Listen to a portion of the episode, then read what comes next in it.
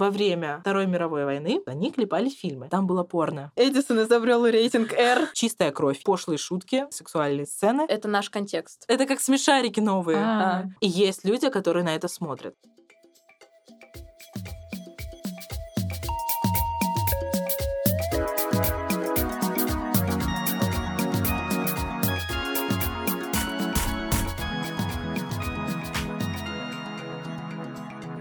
Всем привет! Вы слушаете специальный выпуск подкаста «The Вышка. Мой ресерч». У микрофона я, Аня Уланская, и моя прекрасная соведущая Маша Дученко. Всем привет. И прежде чем мы начнем, у меня есть пара слов. Наш подкаст существует уже третий год, но мало кто знает, что формально каждый календарный год мы начинаем новый сезон моего ресерча. И сейчас идет уже наш третий сезон. Поэтому в честь его окончания мы решили записать для вас несколько специальных выпусков. В наших спецвыпусках мы приглашаем друзей и коллег из вышки и вместе с ними рассказываем об их необычных исследованиях, дипломах и курсовых работах. У нас самих есть свои курсовые проекты, у кого-то уже дипломы и самостоятельные исследования. Поэтому мы решили начать с себя. И сегодня мы поговорим с нашей подругой и ведущей подкаста «В вышки» Нателлой Кардзахи. Нателла, привет. Привет всем. Мы поговорим с Нателлой о серии ее работ, в которых она исследует кино глазами экономиста. Давайте начнем. Поехали.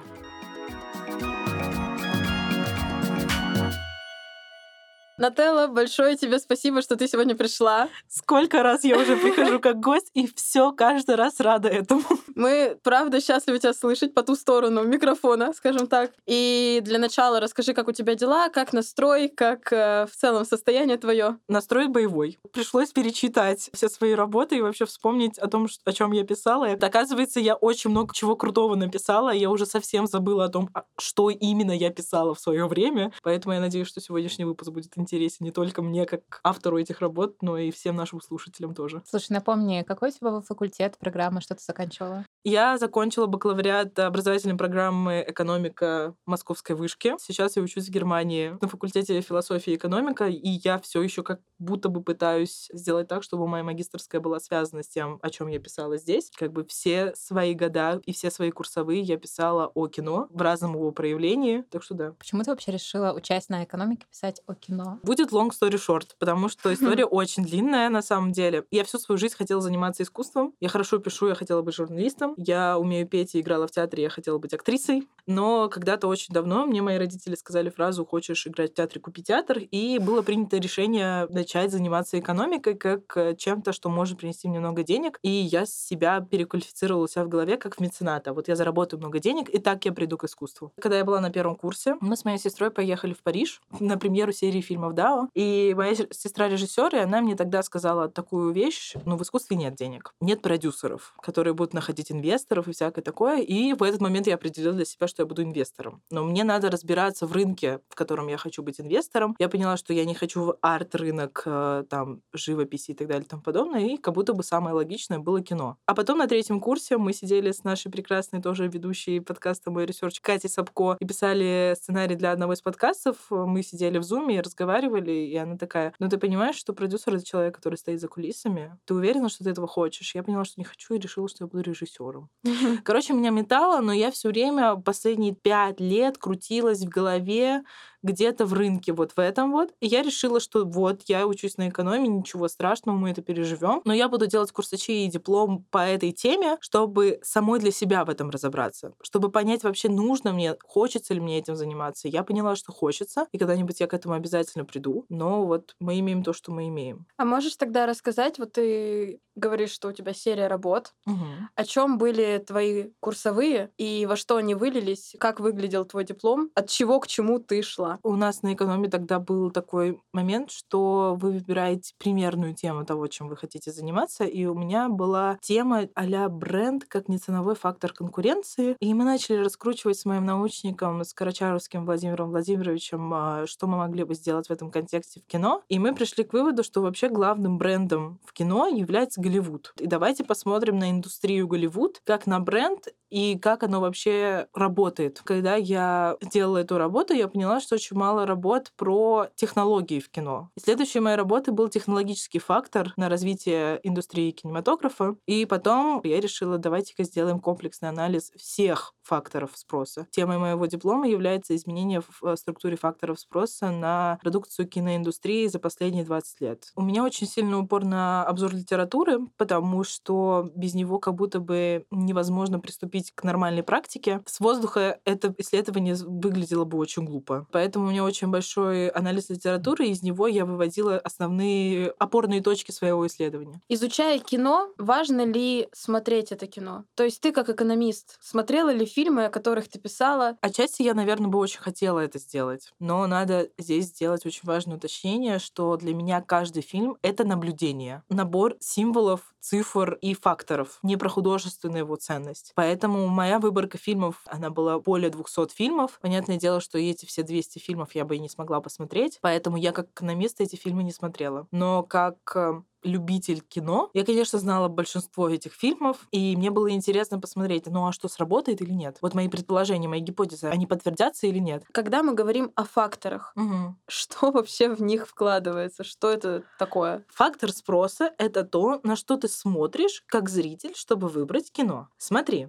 ты как зритель можешь же посмотреть на то, снят фильм на пленку или на цифру? Нет. А я да. И есть люди, которые на это смотрят. Ну, я таких не знаю, но я уверена, что а такие я есть. смотрю, я потому что я люблю. в это поверить. А где эти характеристики смотреть? А это можно найти в интернете. На IMDb можно спокойно найти характеристики того, на что было снято, какая пленка использовалась. Например, омерзительная восьмерка Тарантино была снята на Panavision. Panavision — это классическая камера 60-х, 70-х годов. Это пленка. Я, как любитель кино, это знаю. Для меня это важно. Для тебя это не важно. Вообще. И вот в этом-то и вопрос. А что важно? Угу. И я беру кучу факторов, на которые мы гипотетически потребитель может обратить свое внимание, и определяю, что важно-то. В своем исследовании я выявила множество факторов, там их штук 15 или 16. И если проанализировать эти факторы, я их сгруппировала в макрофакторы. И у меня три макрофактора. Технологический, то есть это звук, свет, цвет, там, камера, мотор,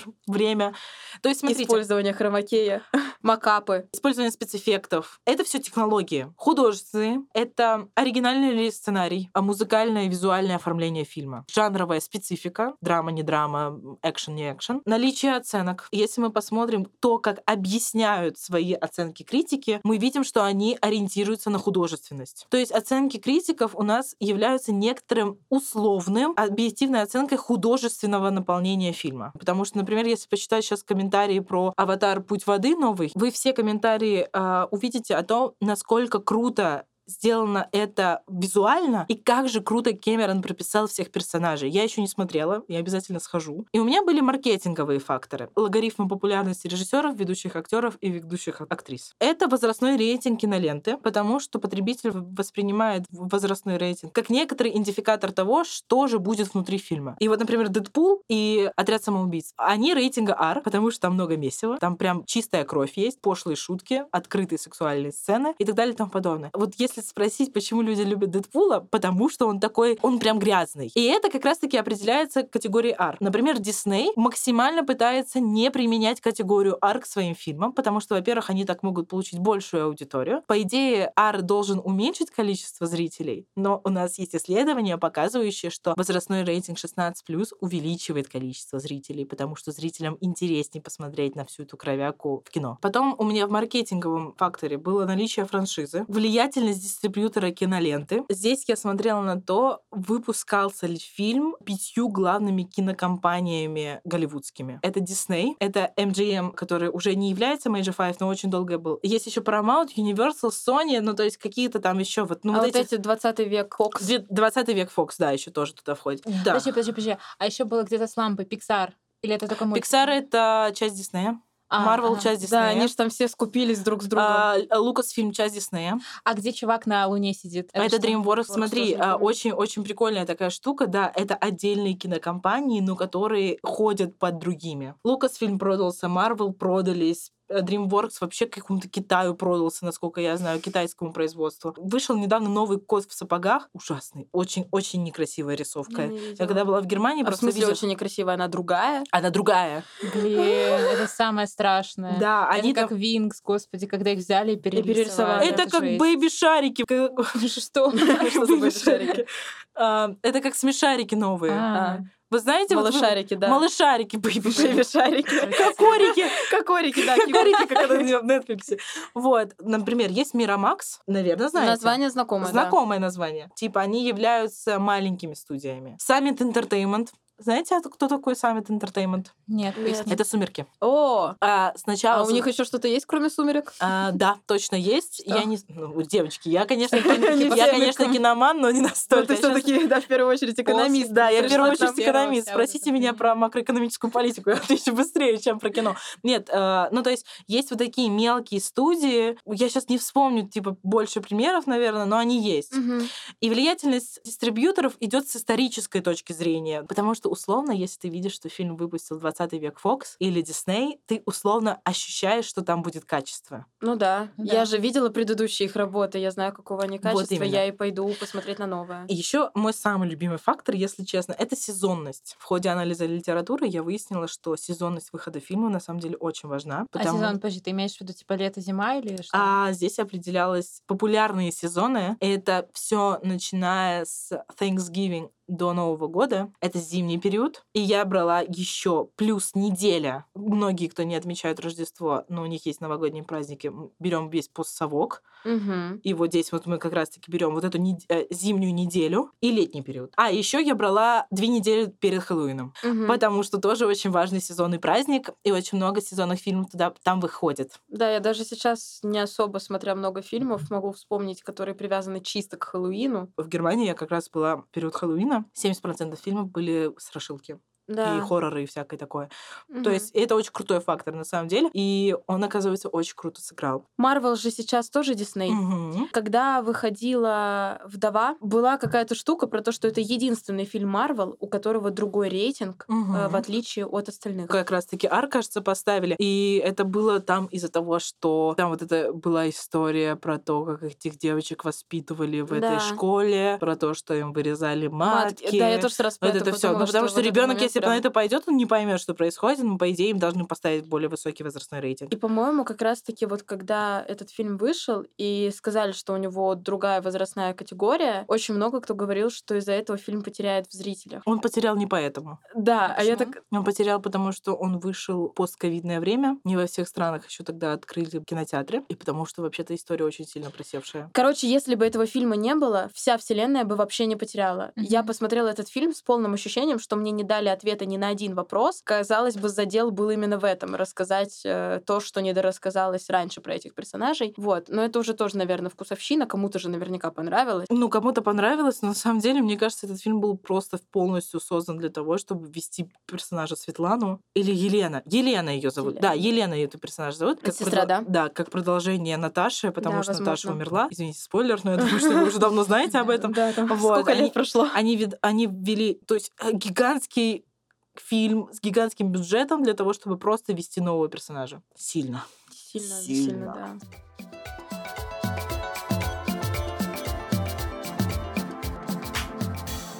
Самое шокирующее, что ты узнала и- и осознала в ходе этого исследования. Режиссеры и актеры не имеют никакого значения. Хм. Поясни. Есть такое убеждение, что если фильм снимает режиссер какой-нибудь именитый, Тим Бёртон. Скорсезе, э, Тарантино, оказывается, что если мы будем брать на выборке, они не имеют никакого значения. То есть, если мы возьмем два каких-нибудь фильма, один фильм Тарантино, другой не Тарантино, скорее всего, по коммерческим показателям, и то, что я как экономист могу посчитать, у него реально будет выше или прибыль, или рентабельность и так далее и тому подобное. Но самое важное, что здесь надо сказать, почему это так не работает, потому что на выборке эти фильмы — это единицы. И по сути своей, с экономической точки зрения, это выбросы. Берем вот прям рандомом эти фильмы, оказывается, что вообще их может быть совсем мало, потому что объективно говоря, ну, допустим, мы скажем, что у нас таких супер крутых режиссеров, ну, человек 20. Когда они продают этот фильм, они продают режиссера, а не фильм. Когда однажды в Голливуде выходил, продавали не однажды в Голливуде, Да, а продавали абсолютно. Тарантино и продавали а, Питта с, трио э, а, Леонардо Ди Каприо, Брэд Питта и Марго, Марго Робби. Робби, да. Я помню, когда я скидывала каким-то своим друзьям там итоги своего исследования, они такие, да как это возможно? Так это возможно. Мы берем общую выборку, в общей выборке этих фильмов мало, и статус режиссера ничего, оказывается, не влияет, если мы говорим про индустрию в целом, то есть про все вот это обилие фильмов, которые выпускается на протяжении всех этих лет. В целом, не очень мы склонны замечать фильмы, которые не ахти как вышли в прокате. И я не смогу назвать, например, фильмы каких-то маленьких режиссеров, но я точно вспомню фильмы крупных. И поэтому мне кажется, что имя режиссера или имя актера реально играет роль. А я тебе в противовес этому скажу, что ты знаешь хотя бы одно имя режиссеров фильмов Марвел? Это Ну, правда не знаю, да. Вот, а, а там братья Руссо, и это очень уже именитые режиссеры. Я только вот Тайка Вайтить, или как его там... И Вайти- то он э, стал, да, и то Вайти- только после да. того, как его начали отменять. Я только тогда его После узнала. того, как я его начала, я его узнала после реальных упырей, Да. после кролика Джоджо, где он отлично срежиссировал этот фильм. Я очень Мгм. люблю этот фильм. А потом он пришел и сделал Тор Рагнарёк. Ну, в общем, да, я согласна, что мы мало знаем режиссеров таких франшиз. Мгм. Вот, но очень много знаем. Я, например, в жизни не назову все фильмы Тарантино, при условии, что у него их всего сколько там, 9, но я точно знаю, что его все почитают, и что его фильм, какой бы он фильм ни снял сейчас, новый, очередной, он точно в прокате выйдет с хорошим числом. Я тебе больше скажу, он выйдет с хорошим числом больше, потому что Тарантино объявил когда-то очень давно и до сих пор придерживается этой политики, что за свою карьеру он как режиссер именно снимет всего лишь 10 фильмов.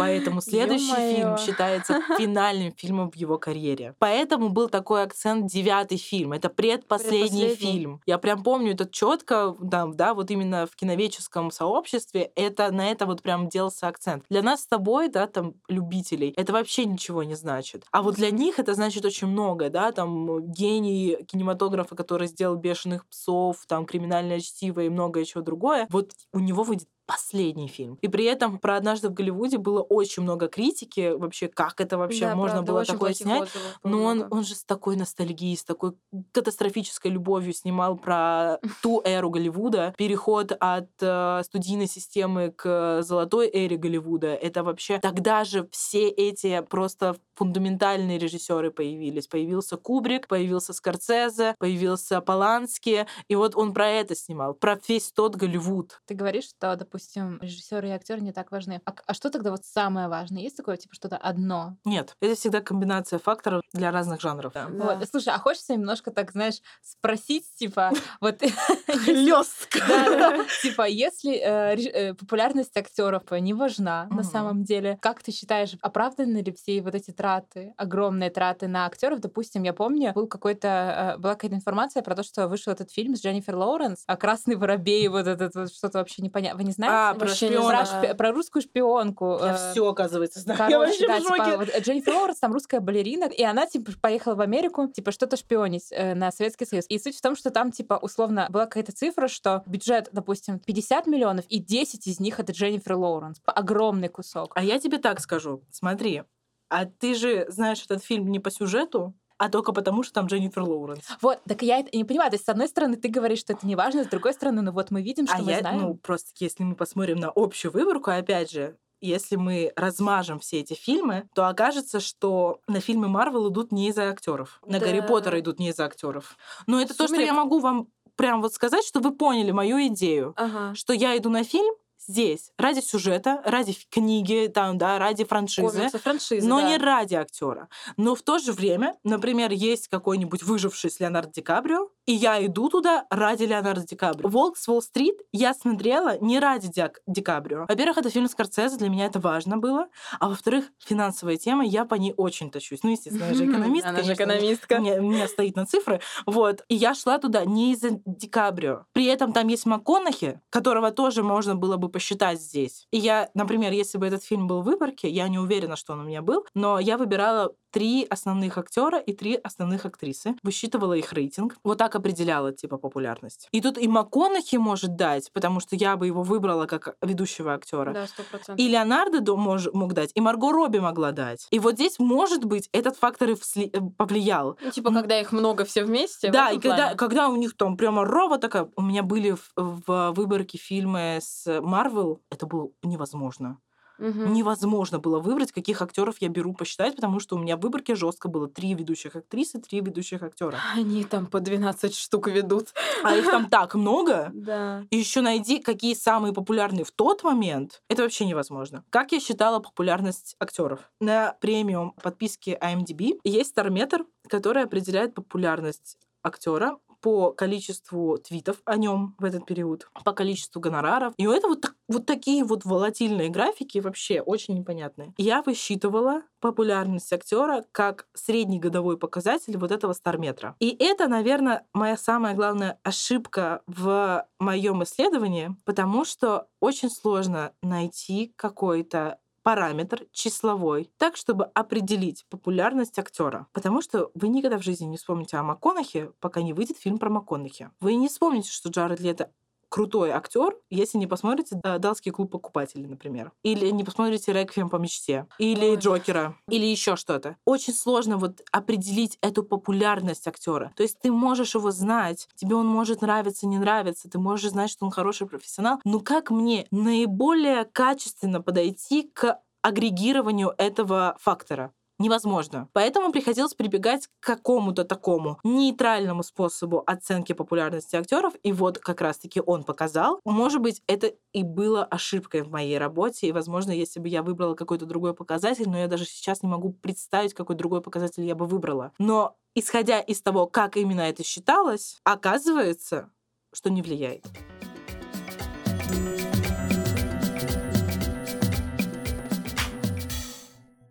Какой главный у нас э, год в кинематографе? Знаете? Нет. 1999. Почему? Это самый инновационный год в кинематографе считается. Тогда вышла «Матрица», еще куча-куча Мгм. фильмов. И тогда вот именно кинематограф типа начал меняться. Ну, многие так говорят. Потом вообще еще считается 2008 очень фундаментальным годом, потому Это что «Аватар»? Нет, «Аватар» был в девятом. в восьмом э, вышел «Ночной рыцарь» Нолана с э, Хитом Леджером. Но важное упоминание восьмого года это то, что а, в этот год произошло изменение конъюнктуры рынка в том плане, что более 50% фильмов, снятых в Голливуде, были сняты на цифровые камеры, а не на пленочные. Они были до этого, но вот именно в индустрии они начали использоваться в начале века, и такой крупной работой, где все было снято, снято на цифру, это был «Властелин колец». Колец Питера. Джексона. Мгм. Вот. Тогда же его очень много критиковали за это, потому что он уходит от искусства кино, типа. Вот. Но вот 2007-2008 год считаются рубежами, когда индустрия понимает, что им гораздо выгоднее снимать Снимать на цифру, чем конечно, на пленку. Дешевле. Вот, ну, например, у нас эти мастодонты а-ля Тарантино и Скорцезе, они не уходят от пленки никогда. Я, кстати, да, я училась на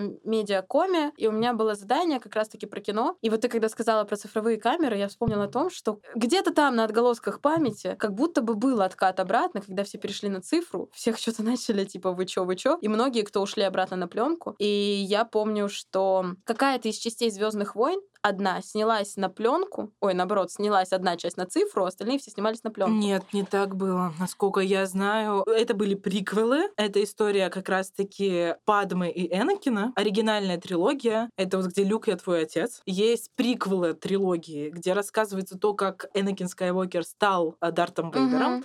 И есть вот это вот ужас, который вышел недавно. 7, 8, 9 части, да, да? да, да, да, да. Это как раз-таки, это вот это уже бред. Как фанат их не уважаю. У каждого свое мнение по поводу этих фильмов. Пожалуйста, не бейте меня в подворотне, но я, правда, не люблю. И на самом деле Лукас фильм были одни из первых, кто начал использовать тоже цифровые камеры, потому что для них это было гораздо выгоднее. Тогда был очень заметен контраст, потому что, давайте так скажу, первая трилогия была знаменательна тем, что они использовали кучу спецэффектов, но у них все было в миниатюрах. То есть у них вот эти все корабли, эти джеты, на которых они летали, сама звезда смерти, это все были макеты, и они снимали макросъемку всего этого. И поэтому это было очень круто на то время выглядело. И тут вы представляете, вот фанаты пересматривали одну и ту же концепцию на протяжении 20 лет. Приходит Джордж Лукас и снимает там, да, историю Энакина совсем в другом формате, уже на цифру, с использованием хромакея. Да, У там же еще хромакей наверняка в этот же момент У зрителей вот просто это. когнитивный диссонанс, потому что они привыкли смотреть другое. Ну, это Но нормальная история, И что когда вообще- появляется что-то новое, всегда найдутся те, кто против. И трилогию приквелов очень сильно хейтили. Мгм. Очень сильно хейтили. Но теперь это считается прям так культом, да. это считается каноном очень сильным. По сравнению с тем, что вышло недавно, это вообще... Ну, лично я трилогию приквелов люблю гораздо больше, чем оригинальную трилогию, Мгм. но это тоже там на вкус и цвет. Вкус да. и цвет. Все фломастеры разные, да. Да. Ты э, фильмы брала голливудские какие? Не только. У меня исследование с 2001 по 2021 год. Я брала и скачивала топ-200 фильмов по коммерческой прибыли, и рандомайзером выбиралось 30 фильмов. Я смотрела, чтобы все показатели, которые мне необходимы по этому фильму, были. Если их не было, то я реально пальцем в небо выбирала фильм и заполняла этот пропуск. Но в моей выборке важно, в моей выборке нет анимационных фильмов. Только художественные фильмы, только полный метр и никакой анимации. И никаких документалок. Это про какие страны мы говорим? Вся. Я смотрела... То есть там был холоп. Если, если он набрал большую кассу, Он самый кассовый в России в свой год выпуска. Он, короче, стал самым кассовым, потому что он продавался не только в России, насколько я помню. И для всех тогда это было типа, блин, холоп, реально, у нас столько клевых фильмов, а самым кассовым стал холоп.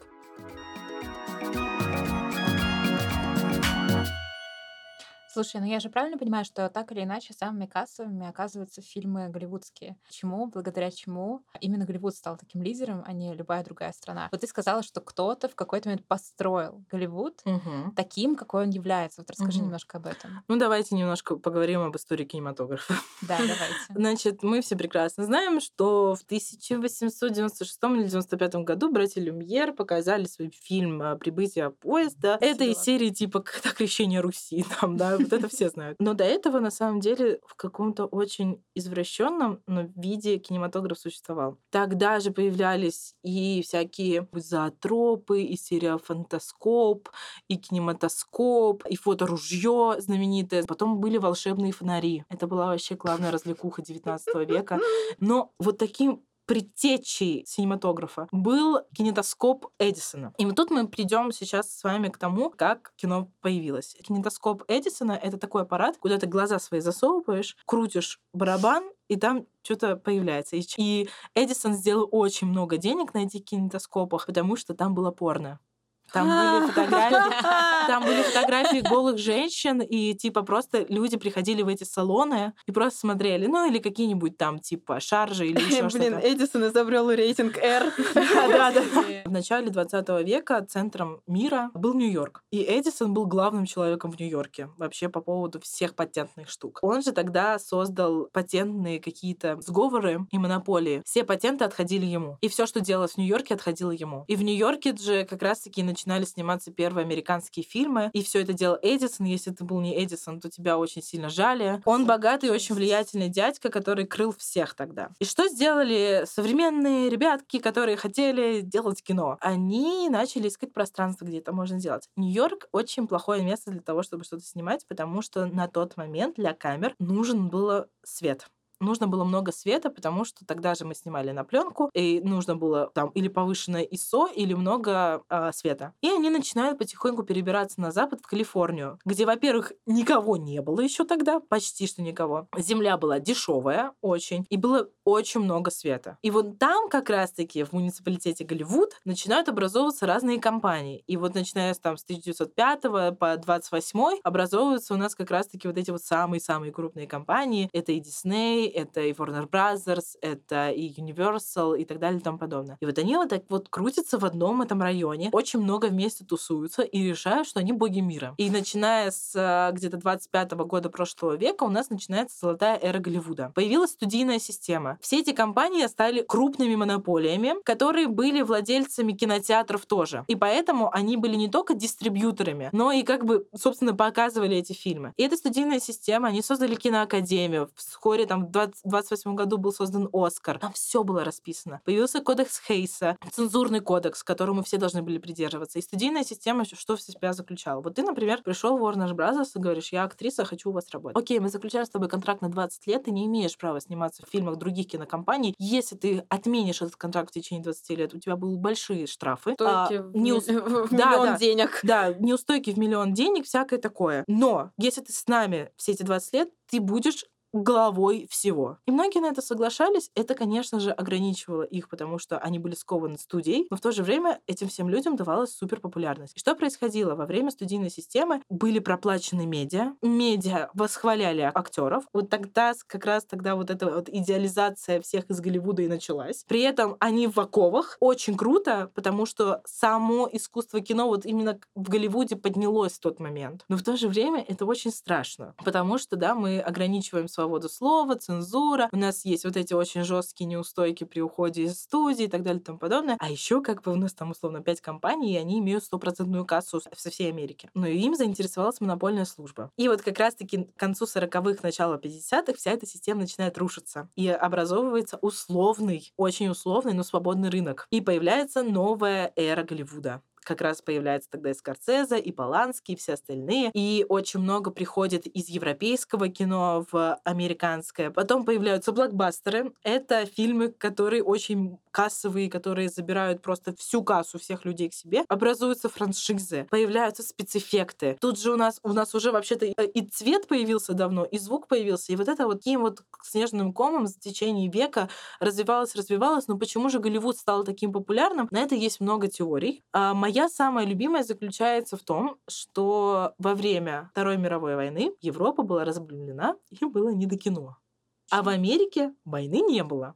И вот они клепали фильмы. И когда война закончилась, там-то надо все восстанавливать, а они давай им скидывать свои фильмы. Унесенные ветром, гражданин Кейн, там всякое такое. Вот это самая боевая классика, которая была, им начинают это скидывать. И так как это уже готовая индустрия, она еще сильнее поднимается. Конечно же, национальные индустрии европейские тоже начинают подниматься, и они к 60-м годам выходят до, э, на уровень производства до военного, но они уже не могут тягаться с Голливудом, потому что Голливуд уже вот такой огромный, и он может просто распространять свою продукцию где угодно. И как раз-таки в 70-е годы начинают открываться национальные филиалы крупнейших голливудских компаний. Дисней, Warner, они начинают ехать в Лондон, в Париж, в Рим и так далее и тому подобное. И они начинают помогать этим всем режиссерам. Делают с ними в содружестве, а потом поглощают их.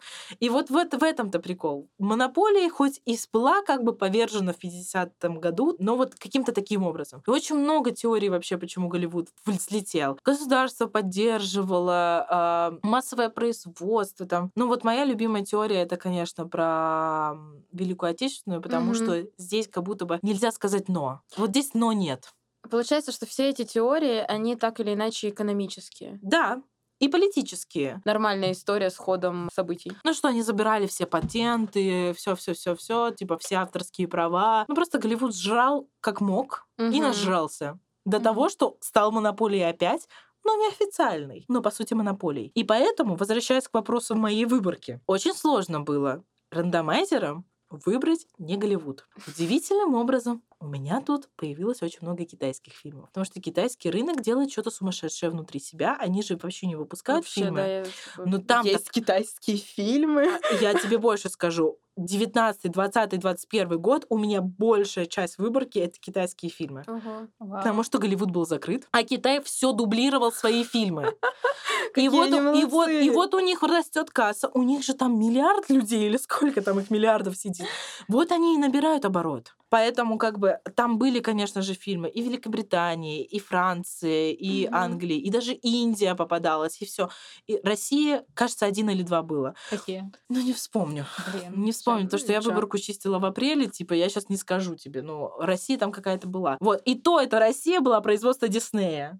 Ну, типа, наверное, О, это же что, последний богатырь? Нет, там это мастер цветов или как-то, где Максим в конце пела песню «Солнышко Это, я поняла, это про там ведьма. Книга мастеров, а, книга мастеров, да. Я очень любила этот Я тоже обожала очень сильно. Ну, то есть какая-то такая штука.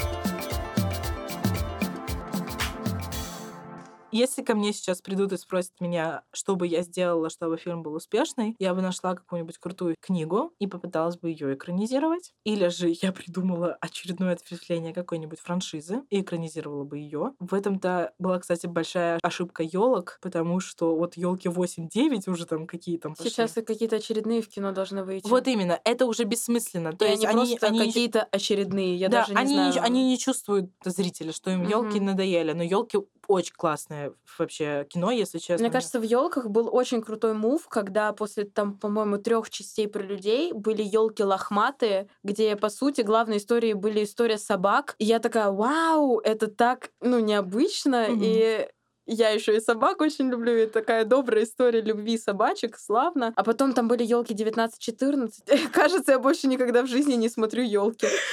Ну, короче, если ко мне сейчас придут, я скажу точно делать франшизу, продолжение франшизы, сиквел или приквел, кучу спецэффектов и все. Слушай, вот как раз насчет франшиз. Мы знаем очень много франшиз, Да. мы их все поназывали. Это Гарри Поттер, это Марвел, Мгм. это Властелин колец. Но в то же время мы упомянули Звездные войны, у которых, очевидно, а, последние части пользовались меньшим спросом. В связи с этим вообще вопрос.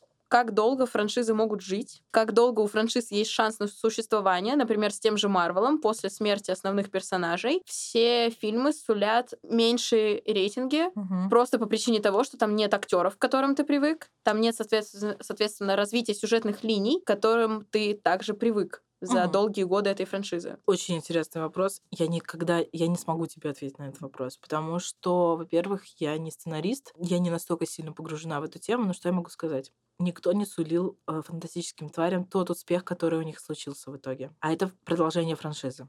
Да, это не чистый Гарри Поттер, но это продолжение вселенная, франшизы. да. Это продолжение этой вселенной.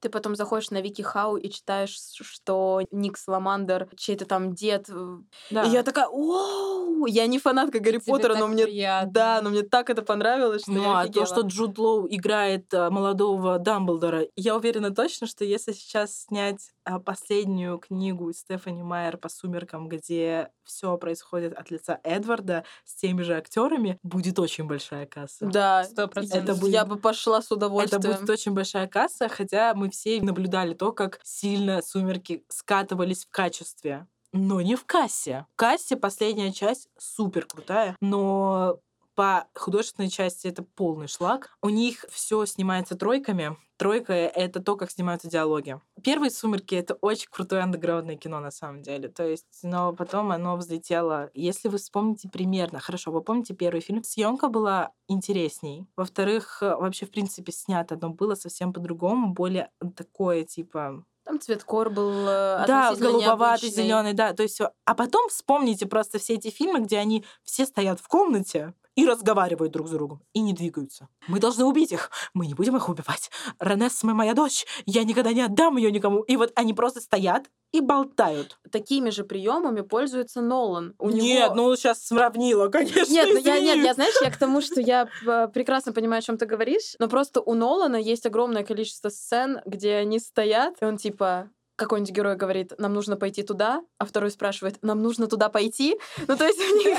И ты такой, блин, это в фильме не замечаешь, но когда начинаешь видеть какие-то отдельные нарезки, ты такой, боже, реально строится диалог на повторении Да. вопроса. А, ну это я видела, да. Можем уйти в э, какие-то прям Я примеры. просто к тому, что мне не кажется, что это плохо. Это в процессе просмотра фильма и в общей картинке ты можешь этого не замечать. Можешь, а можешь заметить. И Ну я вот это видишь, замечу. Ты же говоришь, тебе не важно, на какую камеру снимают. Это а на правда. важно. Это То есть вот, просто зависит от человека. Это да. все еще на вкус и цвет, все Да. фломастеры разные, да. Ну и возвращаясь к вопросу, если ко мне как маркетологу придут и спросят, я скажу вот так. Снимите вторые «Сумерки». Если ко мне как к любителю кино придут, я ужасная фанатка всего цветного неонового, но пример не эйфории, а трудных подростков, потому что я считаю «Трудные подростки» лучший Я тоже сериал. считаю, что они лучше. Лучший сериал, Мне который охуенно делается в России сейчас. Да. Правда лучший. Я, правда, не видела последний сезон, но все Очень сезоны, крутой. которые я смотрела, это, правда, восторг. Единственное, что мне кажется, что мы так считаем, потому что это наш контекст. Ну, конечно. Что, типа, для нас э, И там, тут мы возвращаемся... Ру в э, эйфории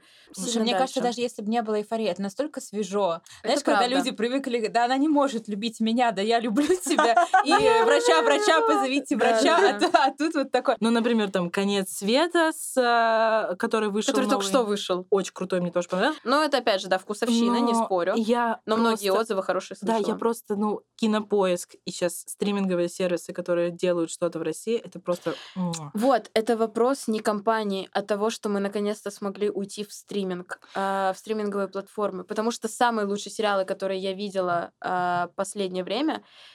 это сериалы, ну, например, Старта, которые Мгм. снимают не для телевидения. Премьер. Это тот же самый кинопоиск, которые делают это не для того, чтобы показать на России 1 или Первом канале. Хотя, хотя есть сериал Триггер, который я безумно люблю и всем его советую, и он изначально снимался для телека.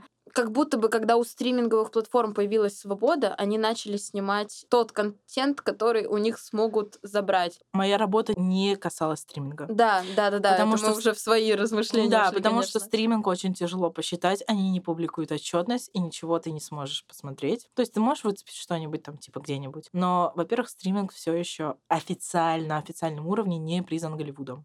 Это Мгм. Голливуд, это очень большая часть Голливуда даже, может быть, больше, чем весь остальной Голливуд. Но на Оскар не выходит.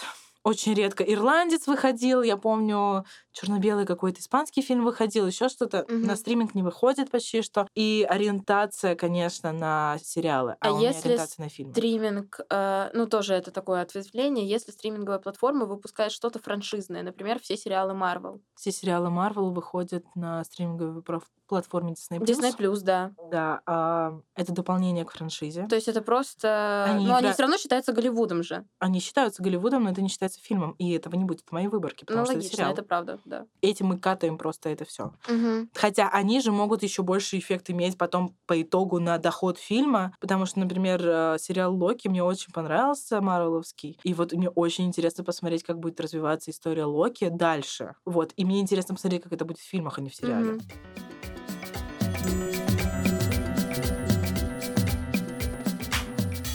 Нателла, теперь у нас блиц. Мы задаем длинный вопрос, но ты отвечаешь на него кратко. Чем это исследование может быть полезно для неэкономистов, э, несмотря на то, что ты изучала экономические факторы? Это очень крутой обзор литературы рынка. То есть я обработала очень много литературы и привела очень такой сжатый, но классный рассказ о том, что такое кино, что такое факторы, как рынок и отрасль работают. Поэтому, если прочитать мое исследование, вот это будет интересно. Если вы зайдете на экономическую часть, ну, вы запутаетесь и увидите, что очень много страниц посвящено проверке гипотез. Но если зайти и как в мои курсовые работы, и как в мой диплом, то обзор литературы — это на самом деле жемчужина моих дипломов, потому что я люблю свои дипломы и свои работы за обзор литературы, а не за практическую часть. Я честно могу про себя сказать, что практическая часть могла просесть. Несмотря на то, что я получила за диплом 9, она просела. Но я бы сделала круче модель, еще что-нибудь, еще что-нибудь, но теор часть прям хорошо. Что, по-твоему, сейчас происходит и будет происходить с российским кино? Мы будем в вакууме самих себя. Мне очень жалко российское кино. У него был такой потенциал мирового роста, потому что в конце 2021 года объявили о том, что Netflix разрабатывает три проекта с Россией. Кинопоиск планирует объединяться с кем-то там показывать свои сериалы в другом месте. И всякое такое. Мировой зритель мог увидеть Россию и очень крутую Россию. Прям Мгм. качественную и классную Россию. Сейчас они этого сделать не могут, и что я могу сказать? А, Мы будем находиться в том же состоянии, в котором мы находимся в 17-18 году. Мы будем снимать крутые штуки, показывать на российского зрителя. Мы не будем собирать большую кассу. Возможно, мы уйдем в патриотическую штуку. Надеюсь, что этого не произойдет, но это может произойти. И мы уйдем в то, что происходило в золотой эре Голливуда. Когда появляется цензура, появляется очень много новых художественных приемов говорить о запрещенном. Это как раз-таки хорошо. Отчасти потому, что сейчас те, кто хотят что-то сказать, но не могут это сказать, будут находить новые художественные приемы для этого. И, возможно, в художественном смысле российский кинематограф сейчас взлетит. Я очень жду, что будет происходить в следующий год-два. Я очень надеюсь, что мы вернем свои стартовые позиции на мировом рынке. Просто молюсь и смотрю. Нателла, посоветуй свои любимые фильмы. Ой, первое, что приходит в голову, это прибытие. Это Вильнев. Это фильм про то, как на Землю прилетели космические корабли, и как они раз разговаривали с символами, и они позвали лингвиста, который пытался расшифровать то, о чем говорят с ним пришельцы. Мгм. Второй фильм, который мне приходит в голову, это фильм Паттерсон. Если вы любите, чтобы фильм из точки А в точку Б приходил, это не про этот фильм. Это фильм, чтобы включить и просто посмотреть на жизнь человека. Без смыслообразующих каких-то штук, без развития и кульминаций. Но настолько теплый и настолько родной фильм. Я его очень люблю, и я его, правда, советую. Вот. И что еще бы посоветовать? Ну, слушайте, La La Land. За музыку. За Райана Гослинга, мой любимый актер. La La Land мне из его фильмов нравится, возможно, меньше, чем остальное. Я не люблю но Гослинга как актера, Я но я люблю Эмму Стоун как актер, актрису. Актрису, да, она правда Она хороша. прекрасна. И я вообще считаю, что La La Land с музыкальной точки зрения очень хорошо сделан. Я знаю все музыкальные партии оттуда. А, я хотела бы еще сериалы посоветовать. Давай только Давай. прям быстро, чисто названиями. Я советую досмотреть рассказ служанки, даже если вам было очень плохо смотреть рассказ служанки все это время. Кстати, у нас есть замечательный литературный подкаст по полу, где я очень интересно рассказываю про книгу «Рассказ служанки» и хвалю сериал. Переходите, слушайте. Нателла, продолжай. Да, я досмотрела вчера рассказ служанки. К сожалению, это финальный сезон, и мы не посмотрим, что будет происходить с главными героями дальше. Второе, что я посоветую из сериалов, это сериал No Kidding. Синопсис этого сериала заключается в том, что ведущий очень крутого шоу для детей с Маппетами, у него умер один из сыновей. И как человек в травме продолжает вести для детей шоу, не понимая, зачем это ему вообще в жизни делать еще. Там же есть самая крутая сцена, которую я в жизни вообще видела. Это сцена, как меняется жизнь девушки на протяжении многих месяцев. Там по кругу идет камера, она смотрит телевизор, и вокруг нее идет камера, и вы видите, как меняется фон, и как ее жизнь становится лучше, когда она уходит от бомжа какого-то бывшего, еще что-то, еще что-то. Есть очень много видео про то, как в эта сцена снималась. Да, я видела видос, как это Вот. снималось. Но сам по себе сериал я очень его люблю. И последний сериал, который я посоветую, это «Нормальные люди» по книге Салли Руни. Вкусно сделан визуально. Это история двух молодых людей, которые познакомились в школе, влюбились друг в друга, но по инициативе одного из них скрывали отношения, потом встретились в университете, не встречались, встречались, расходились, но очень искренне любили друг друга. Это, во-первых, советую книгу, и очень легко читается на английском. Вообще советую все, что пишет Салли Руни. И сериал сам по себе очень крутой, потому что там есть очень классные визуальные решения.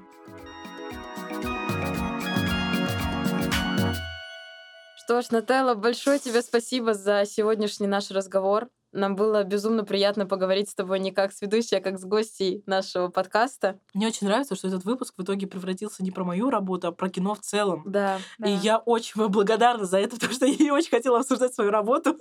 Но мы обсудили кино.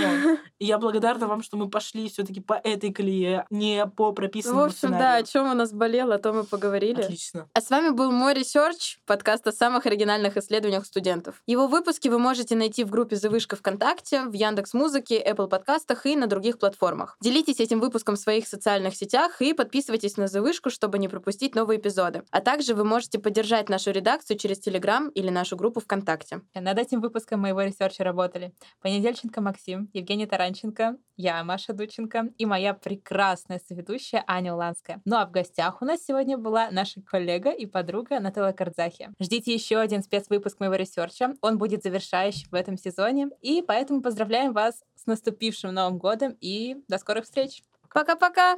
Пока.